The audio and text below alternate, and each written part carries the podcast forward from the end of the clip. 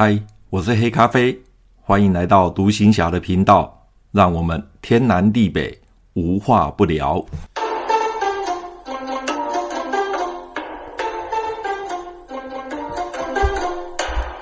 马祖当兵去，又到了马祖当兵去，来聊聊我当年在马祖服兵役的点点滴滴。上一集讲到，我因为要回台湾的海军陆战队受训，所以就搭了运输舰交通船来返回台湾。那刚好遇到台湾呢，因为有强烈台风过境，所以整个台湾海峡的风浪非常的大。那我这一次搭了十八个小时的船。也就是在船上煎熬了十八小时，终于在隔一天的凌晨两点多到了基隆港。我返台休假过几次，那么这一次是我搭过最久的，一共搭了十八个小时。那船呢，一靠近基隆港之后呢，那个舷梯一放下来，所有人都迫不及待的赶快想要离开这艘军舰，因为实在是受不了了。这个时候，两只脚踏到基隆港的那个陆地上的时候，我可以体会到很多人搭船搭久了之后，想要脚踏实地的站在陆地上那种感觉。这一次我真的是感受到了，因为在船上实在太难受了。所以一下船，我立刻搭上停在港口旁边的两吨半的军用卡车，因为那个基隆港的的那个军区呢，大概就是他们的运输单位吧。只要有马祖外岛来的船靠港之后，他们就会有两吨半的军用卡车把我们送到基隆的那个火车站。虽然港口到火车站并不会太远哦，其实上是蛮近的。但是呢，对我们这些不是基隆人、不住在基隆、也对基隆不了解的人呢，特别是三更半夜，如果没有军车这样送我们过去的话，光在港口里面绕，可能就要绕半天了。所以有军车送我们到基隆火车站，也的确是比较便利的哦，也是比较便利的。那因为到了基隆火车站已经三更半夜了，那火车早就停驶了。目前只有呃国光号还有开往台北的呃班车有在开。那国光号呢，在当年呢是唯一台湾合法的交通运输工具，其他的那些呃游览车呢都是非法的野鸡车。所以呢，我在基隆呢就买了一张直达台北火车站。客运西站的国光号就直接到了客运西站。那现在客运西站已经没有了，以前还有个客运西站哦，在台北火车站旁边。现在没有客运西站了。那客运西站靠近哪里呢？就是靠近那个台北市的那个书街哦，那个书街，重庆南路的那个书街哦，那个就是啊台汽的客运西站。那现在已经撤掉了。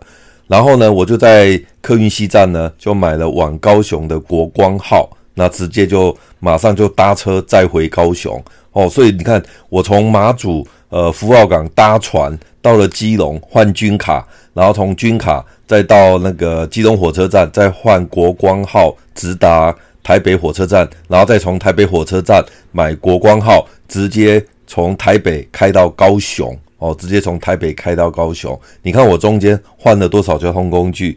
那在民国七十几年呢，唯一在高速公路上，大概也就只有坐客运火车客运，要不然就是搭飞机。那个时候也没有高铁哦，也没有高铁哦，所以就只能这样子了。那我到了高雄之后呢，在家里待了几天，隔几天呢，就是七月份的第一周的星期一了。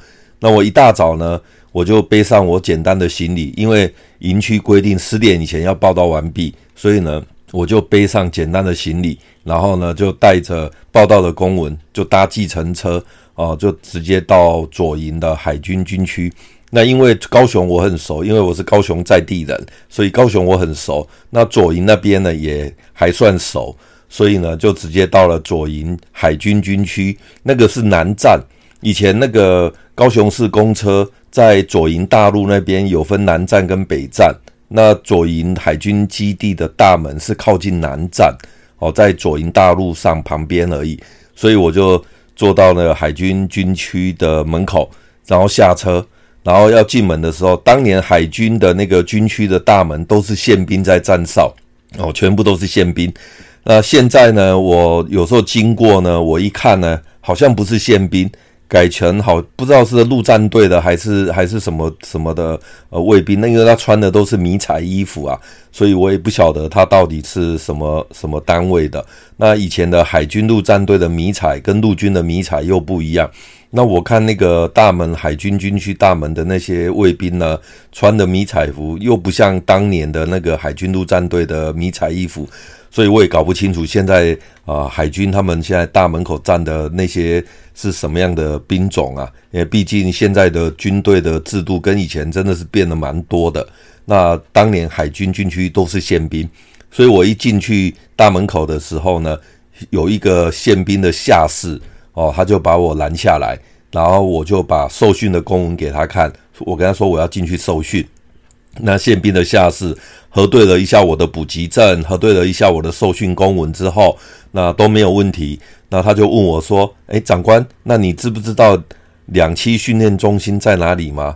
那我就跟他说：“我不知道，因为我第一次进海军军区，哦，第一次进海军军区，所以我也搞不清楚，呃，那个两训中心在哪里。”那他就跟我说：“呃，你等一下，我找一部车送你过去。”那我就觉得说没有必要。啊、真的很谢谢他，但是我觉得没有必要，因为我想说我自己走过去就好了，不需要太麻烦他。但是这位宪兵下士坚持一定要找部车送我过去，我后来才发现他是对的，因为呢，我没有进过海军军区，我搞不清楚海军军区到底有多大，我以为就很简单的小小的一个营营区而已，结果呢，他找了一台修旅车，一台那个厢型的修旅车。我一看厢型修旅车的那个车门呢，写着高尔夫球场。然后我想说奇怪，怎么会有高尔夫球场的车要进军区？我以为这个高尔夫球场是外面的高尔夫球场。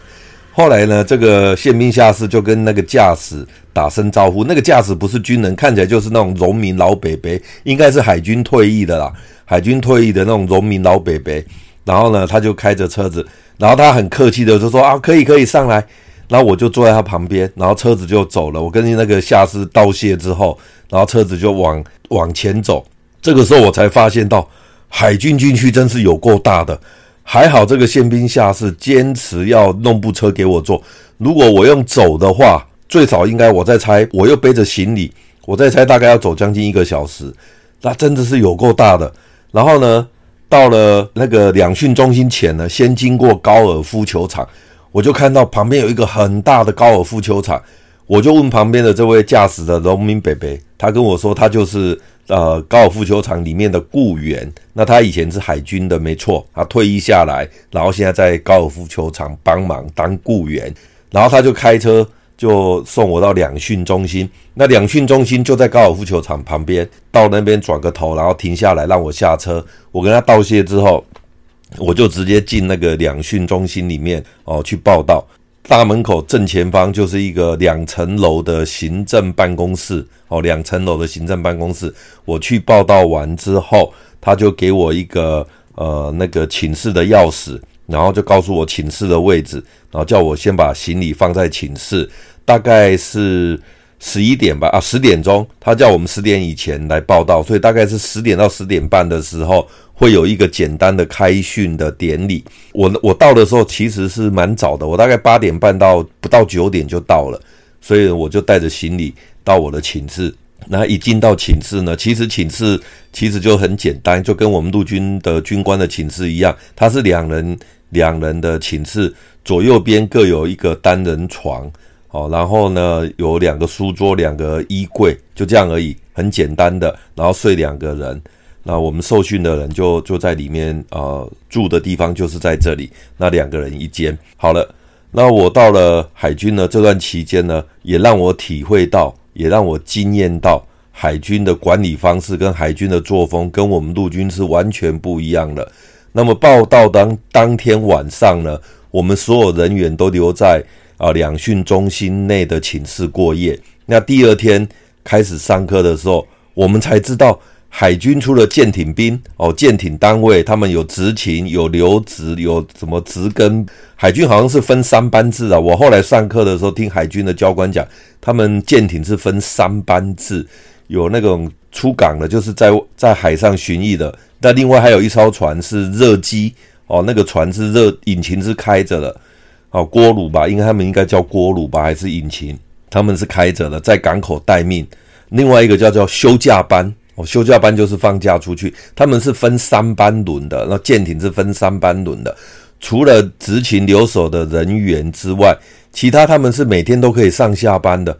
哇，这点让我们这些这些人简直就已经非常讶异了。海军在那个年代，除了执勤人员、留守人员之外，是可以上下班的，特别是地勤，他们是每天上下班的。然后呢，我这次来受训，我在陆军受过这么多训，我们受训就是住在里面嘛，从来没有听说过。受训的学员也可以上下班。我这一次去海军受训，他们告诉我，教官告诉我们说，你们是可以晚上可以回家的哦。下下课之后，你们就可以回家啦，隔天早上再来啊。听得我们所有陆军的人员呢，眼珠子都快掉下来了。还有这等事情。后来呢，真的，我从第二天就回家了。让我更讶异的是，我来报到的时候，我的寝室。的那个门一进来，正前方就是一个窗户。我把窗户打开来，外面呢是一排的机车停车棚。我那时候在想说，诶，怎么会有机车停车棚？呃，我想可能是以前做的吧。后来我才知道，他们是可以骑机车的。在我们陆军来讲，那个年代，参谋总长郝柏村他就下令说，军人不可以骑机车，骑机车被抓到是重大违纪。陆军呢，把它搞得跟真的一样，三令五申，每天宣导，每一次休假就宣导，宣导说你们放假出去不可以骑机车，不可以骑机车，抓到呢是重大违纪，要怎么样怎么样怎么样，讲得很严重一样。我后来才知道，陆海空三军只有陆军这样干，海空军根本没有，海空军也是可以骑机车，而且大辣辣的。就把机车骑到营区里面去。原来这个规定不是三军通用，而是只有陆军。我后来才知道，不但海军可以骑机车到营区里面，海军人员可以骑机车上下班，连空军更是，空军也是可以骑机车的。三军只有陆军不行。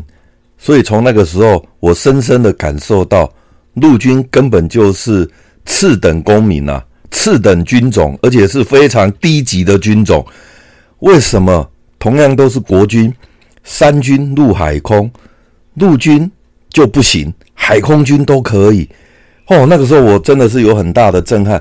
过去这一段时间来，郝柏村三令五申，要求不可以骑机车，不可以骑机车，不可以骑机车，骑机车是重大违纪等等。我们跟真的一样的在遵守。可是呢，海军跟空军不但可以骑，还可以骑进营区里面来。所以从那一次之后，我对陆军这个军种，说实话，越来越看不起这个军种，因为真的是不但是乞丐兵。以前我还没当兵之前，人家说陆军是乞丐兵，我个人觉得陆军不但是乞丐兵，而且还是次等公民兵啊，次等公民啊。所以第二天上完课呢，我就直接回家了。诶，海军很奇怪哦，像我们在上课，他四点钟就吃午吃晚餐，下午四点钟就开始吃晚餐了。然后呢，吃完晚餐之后就可以回家了。四点半，大概四点半左右，你就可以回家下课了，就可以回家了。所以他们上课只上到四点而已，都下午就上到四点。那第二天呢，上完课我就直接回家了。第三天早上。我就从家里骑了一台伟士牌的机车哦，那时候我们家里有伟士牌机车，我就骑了一台伟士牌的机车，然后就骑到左营。那因为左营军区的大门口是在那个呃左营大路南站那里，那因为我受训的两训中心呢是比较靠近北港，也就是在北站那边，所以呢是从那个。左营大路的北站，以前的高雄市公车处北站，也就是四海一家旁边的那个北门进去。四海一家是高雄左营海军的一个餐厅，他们宴客啦，呃，宴会的一个餐厅哦，它的名字叫四海一家。那四海一家在高雄左营是非常有名的哦，因为他当年的那个外省的那种，他不知道是江浙菜吧，还是什么非常有名，在高雄非常有名的。所以呢，我就从四海一家这个餐厅旁边的北门进去。那北门看守的是的卫哨是海军陆战队的士兵。那我本来以为说会被拦下来说机车不能进去，结果呢，卫兵他只查验我的识别证跟我的身份没问题之后，他就直接放行了。我就真的骑着机车通过海军陆战队的那个卫兵的岗哨，然后就直接骑到。两训中心、两栖训练中心，然后就骑进去里面，停在车棚。天哪！我第一次当兵，可以骑机车进营区，然后停在我寝室的旁边，这，就是在我在海军受训遇到的福利。那你以为就这样就结束了吗？我告诉你，接下来受训的第一个礼拜之后，我发现到一件事情，是让我更加觉得陆军不但是次等公民，还是次次次等公民。就是我受训一个礼拜之后呢，有一天晚上呢，那个吃完晚吃完晚饭，我们都四点左右都吃完嘛。然后呢，我同学就找我说：“哎，我们去跑跑步，到营区里面去跑跑步。”那我就说好，因为我本身就喜欢长跑，我就换那个运动服装，换短裤，就跟我同学在营区里面跑步。哦，我后来发现海军军区真的是有够大的。跑一圈根本五千公尺，根本就不用，就一圈就不那个五千公尺还跑不完。整个一圈呢、啊，这样子我都绕着那个港口，然后绕到那边再绕一圈的话，一圈根本还没跑完，五千公尺说结束了哦，就会这样子。然后呢，洗完澡在寝室洗完澡之后呢，本来想说晚上呢要到外面的左营大路的旁边有一个老街。那个左营的那个老街啊，在当年在高雄是非常有名的一个老街。那我们本本来想要去那个老街逛逛，后来同学又说要逛之前，我们就到那个港口，就是海军的北港哦，去那边看看晚上的码头跟跟那个星空。好，那我们就走路到北港去，从两训中心到北港有一段距离，但是还好不会太远，因为我们那边离北港还算近的。然后我们就在那个港口边看海景，后来呢，就看到那个，因为那那个时候天都黑了，就就暗下来了。然后我就看到港口旁边有一整排亮着灯，然后里面很吵杂，大家在那边吵杂很嬉闹。后来我才知道说，哦，那一排就是他们的饮食部啦、小吃店啦，就是海军的那个，呃，他们是留守的，留守在港口边啊、我不晓得海军那个名称怎么讲，一个就是在勤，就是出海了；另外一个就是留在港边的，哦，留在港边的啊、那个船啊，上面的舰艇的那个士官兵可以下来在码头，哦，那旁边就有很多的娱乐设施啊，有一些小吃。小吃部啊，可以在那边吃饭啊、聊天干什么？但是就是不能离开码头，因为他们是属于待命班吧，大概大概就叫待命班吧。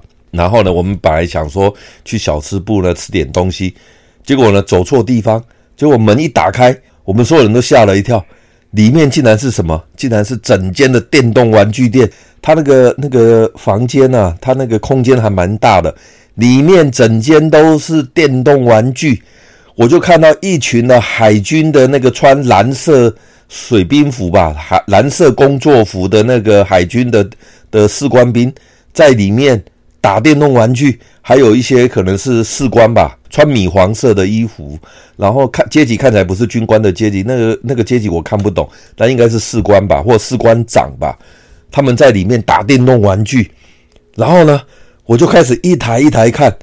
里面全部都是游乐性的电动玩具，没有赌博性的，全部都是游乐性的电动玩具。在当年非常有名，各式各样的电动玩具在里面都有。有那种打打那个珠子的，就是最传统，我小时候的那种，像打弹珠、打珠台啊，那种就是一颗珠子，大大的一颗珠子，然后一打它就在里面跑来跑去的这种珠台的。还有呢，小蜜蜂。哦，小蜜蜂在当年是非常流行的电动玩具的，小蜜蜂还有那个迷魂车，什么都有。就在当年很很流行的那些电动玩具，就在营区里面有电动玩具。想到这个，我又想到跟骑机车一样，陆军是严格要求不可以打电动玩具的。你只要放假回家打电动玩具被抓到，一样重大违纪处分。哦，是要很严格的处分的。天哪！结果海军呢？一样大辣辣的，可以打电动玩具，而且还在营区里面设置。哦，我看大概有三四十台吧。那个电动玩具的那个机台啊，在里面可以打电动玩具，然后陆军呢什么都不行，这个也不行，那个也不行啊、所以的经过在海军陆战队受训的这段期间呢，我真的觉得，我真的觉得陆军真的是贱民呐、啊，贱民呐、啊，真的是非常非常低贱的军种，什么也不行。然后呢，我就觉得很奇怪啊，郝柏村一天到晚哦，在那边严格的要求，不可以骑机车，不可以干嘛？他这个要求仅限于陆军吗？海空军是不适用吗？还是说海空军根本就不鸟他？要不然为什么差别这么多？哦，为什么差别这么多？哦，这个就是我后来对陆军呢、啊，觉得真的是一个。贱民的军种啊，低级的军种，呃，没有尊严的军种，不光是乞丐兵而已哦，不光是乞丐兵，根本就是没有尊严的军种啊，哦，所以没办法，那当初就就当了当了陆军了，那能能怎么办？只好呢鼻子摸一摸，等退伍吧，啊，所以哦，人就是这样哦，井底之蛙是怎么产生的？就是没有出去外面看看外面的世界。只是一个国军，中华民国的国军而已，一天到晚窝在陆军的圈子里面，就以为整个国军就是这样子。当我离开陆军到海军的时候，才发现到海军是另外一个世界。那我听说啦，我听说那个受训的学员，他们跟我讲，他们有些人有曾经在空军受过训的，我也不晓得为什么陆军可以跑到空军去，到底是受什么训？他们在空军受过训的，他说。空军比海军更加的自由，更加的开放，这个我相信啊，这个我绝对相信哦。空军是大于海军，海军是大于陆军的，所以呢，人真的是哈、哦、要出去外面闯闯，去看看外面的世界。我要不是因为在海军受过训，这段期间哈、哦，三个礼拜海军受过训哦，我的思维就一直以陆军的那种观念来看这个国军，看这个世界哦，应该看这个台湾的兵役制度。所以呢，三军交流真的是有必要，三军交流真的是有必要，而且呢，真的陆军的那个观念跟作风，我个人觉得在那个年代，我都觉得应该要改革，应该要开放了，而不再应该是那种那个大概是呃北伐时期吧，那个东征北伐那个年代的那种思维，在民国七十几年还在沿用，还在沿用，哦，所以。呃，今天呢，就跟各位分享说，我从一个老土的陆军哦，陆军这个老土，然后到了海军去受训之后，看到海军的整个的状况是完全的不一样，不管他们的管理的方式、风格，还有他们那种比较人性化的一些作风呢，跟陆军是完完全全的不一样，而且呢，设备也有差。下一集。好，下一集我继续分享海军陆战队受训的的这个这个状况。那这一集比较是针对生活设施还有管理的方式。下一集我来针对我在海军陆战队上舰炮管制训、舰炮观测官这个训，他们所使用的教材还有所使用的一些教学设备呢，跟我在陆军跟我在炮兵学校有什么不一样？下一集呢，我再来跟各位分享。好，今天就分享到这边，拜拜。